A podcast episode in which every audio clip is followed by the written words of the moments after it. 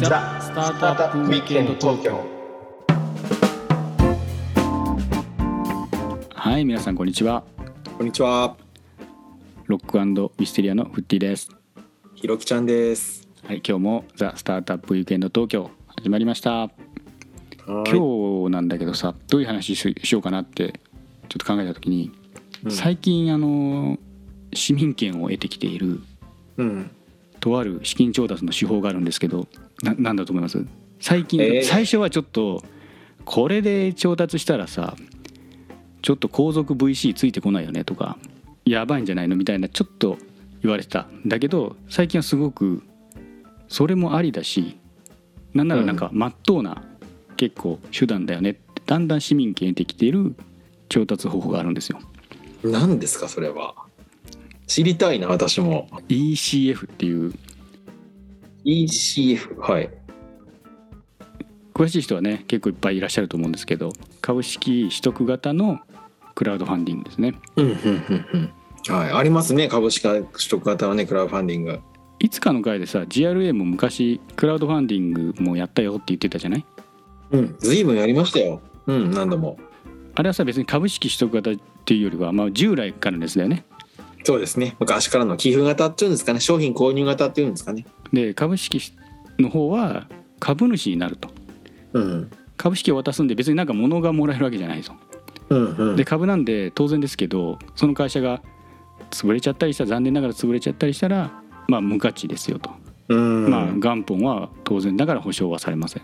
うんうんうん解禁された時に、まあ、いろんな制限があって会社さんごとにその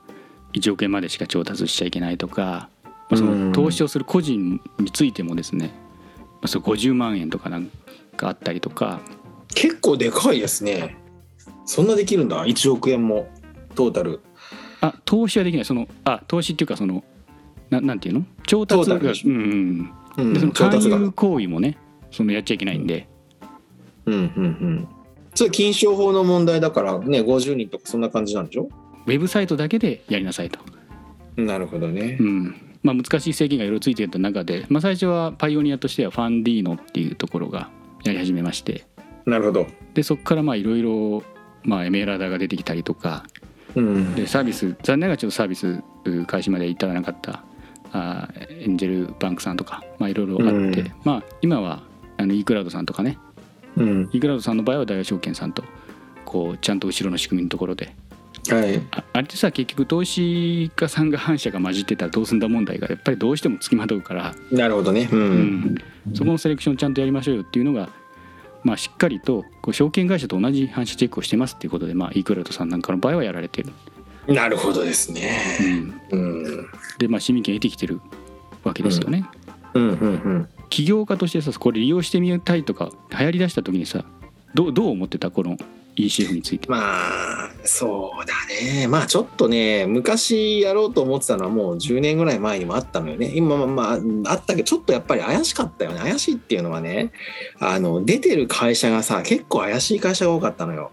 で、これ多分ね、飛ぶなっていう会社結構あって、で、それ、そういったあの人たちもこう、登れちゃったから、これを、あの、投資した人大変だろうなと思いつつね。そそんなでも10年前ってまだなかったでしょいや、ああったよ、あったよ。あそうなあんっだ。て、うんうん、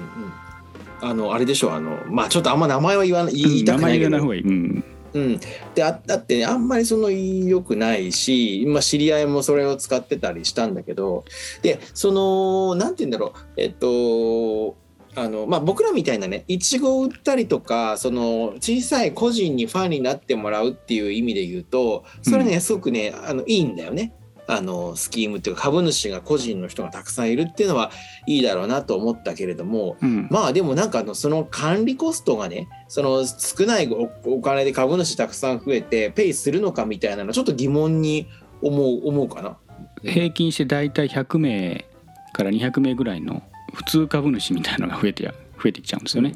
うんうんうん、普通株なんだ。普通です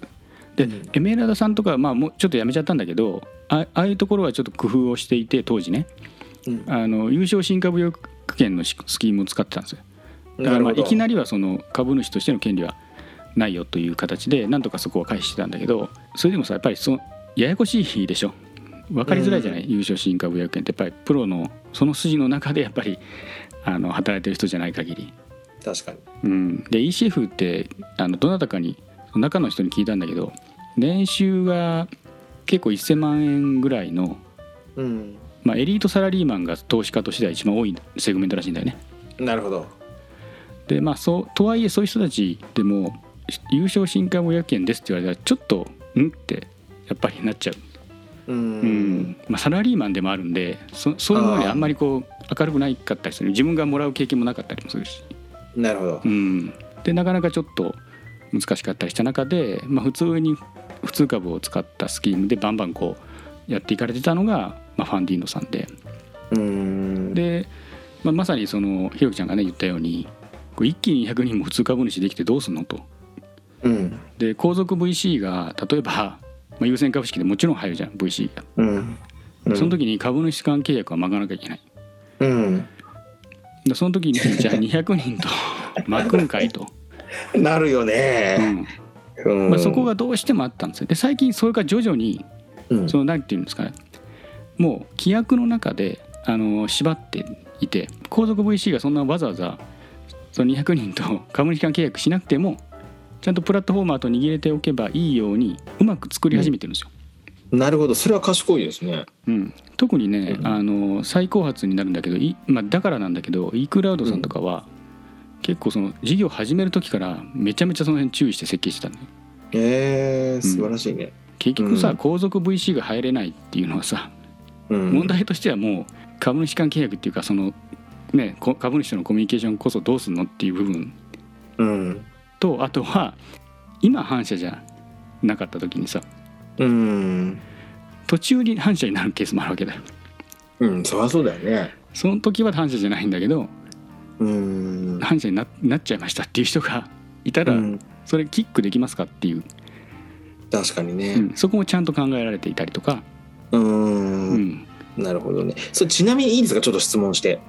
あどうぞどうぞその発行体が払うプラットフォーマーが払う手数料ってどれぐらいなんですかあるあるいは買い手が株の買い手が。えっとねまずねうん、あ僕もその何社かその投資家として登録だけしてるんだけど、はいはい。うん、買う買う人投資する人は別になんか取られるっていうことはないです。なるほど。うん、で発行体、まあうんそのプラットフォームを使って資金調達をされるスタートアップですよねはい。は、まあ、大体その調達額のうんまあ15%とか10%とか、なるほどね。うんうんうんうんまあ、そういうう額の手数料をそのプラットフォームにお支払いしてるっていうような感じです、ん。なるほど。うんうん。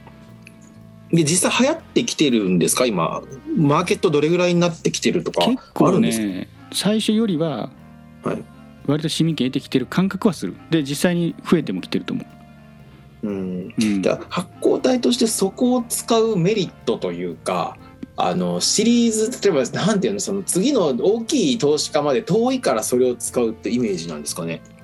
そうだねどっちかというとブリッジファイナンスだと思うねブリッジか、だからもうそれだけで例えば あの IPO まで行ってやるっていうのはもう規制上無理なんですよそれはもう1億円しかできないのにうん、無理でしょ、無理だよねうん、だかうんらそこはやっぱりその制限がある以上うん ECF だけで走りますってさもう日本だと無理ですなるほどねはい、なんで、うんまあ、やっぱりそのプロとプロとのラウンドの間のうん部分で例えばもうさっきねまさにひろきちゃんが言ってくれたようにファンだよねその会社の。まあ、いちご作っててそのいちごを応援したいっていうファンが普通株主が200人もなっちゃうっていうけど別にみんなこれ敵じゃないんでね、ううんん、味方ができるだけなんでただまあ、うんうんおかしな人が紛れ込んだ時に大変だからその手当てだけちゃんとしましょうとかねなるほどあのその後続の VC ラウンドが入った時に契約楽になるようにしましょうとかね。もう一回質もう一個質問いいですか、はいはいはいおそらく株価をあの算定すると思うんですけど、うんその算定基準だとかそのまあ蓋然性っていうんですかそういったのでどういうふうに評価されるもんなんですかそれはもう各社プラットフォーマーのもうまさに腕の見せ所だよね。はいはいはいなるほどまあもちろんその企業からしからしたら高い方がいいわけじゃない。もちろんね高い方がいいとはいえ高くしすぎてもやっぱり困るでしょ、うん次のラウンドで困るじゃないうん、その通うん、り。だからそこはちゃんとしたラインをちゃんとプラットフォーマーの知見でもってうん。定めていけるかっていうところが多分勝負だと思うんだよね。なるほどね。難しい仕事ですね、それは。そうでプラットフォーマー同士も競争だったりするじゃない。うん。例えば A プラットフォーマーと B プラットフォーマーがこうすごくいい起業家の人に2人で営業をかけたりとかした時にさはい。なんかうちだったらもうちょっとバリュー上げれますよと か言っちゃうケースあるらしいんだようん。昔はね。なるほど。うん、でそその口説きもちょっとおかしくないですかっていうのはまうん。ああったりでもそれって分かってる企業家だったら「んここちょっと危険だからややめとこそういうこと言ってくるとこはちょっとやめようかな」とかって、まあ、思う企業家もいればうん。あ高くしてくれるんですかって言ってもうななんかフラッといっちゃう企業家もいると思うんでそこはファイナンスリテラシーがさ結構重要な部分だったりするのでうん。誠実なやっぱプラットフォーマーを選ぶっていうでそこでちゃんとそういう、まあ、まさに目論見書とかねうん。部分のとことかあーしっかりとそういう投資家とのコミュニケーションを手伝ってくれるところをまあ選ぶべきだよね。うん、そこね成熟してきたんだったらやっぱりファイナンスの手段って多ければ多いほどやっぱりいいだろうから盛り上がってほしいなと思いますね。そうそうそうそうそう結局手段が多様化すればうん、うんスタートアップ側にとってはまあいいことなんでこれ悪いことじゃいないくこて。とうん間違いないですね。えでーちゃんと VC も後続ラウンド入れますよとかねで唯一そのやっぱり IPO がないそのまあできてからねまだ日が浅いのでうんだけどしっかりとこう IPO まで行くケースがちらほら出てくればもう完全に市民権を得たっていう形になるよね。確かにうね、ん、まあ、あと変なの騙しとかがなきないことを祈りますよねうん変な変な会社とかまあ、ちらほらその M&A っていうかね後続のラウンドで既存のその ECF で出資した方からまとめて買い上げるっていううんのが発動されたケースっていうのは何回かうんあるんだよねすで、に要は M&A エグジットだよねなるほどなるほどただねちょっとまあ今のケースだとそんなに儲かってないっていうかねその投資家さんがうん同じバリューでひその放出させられたっていうふうに結構ツイッターとかだと言ってる投資家さんもいたりするんで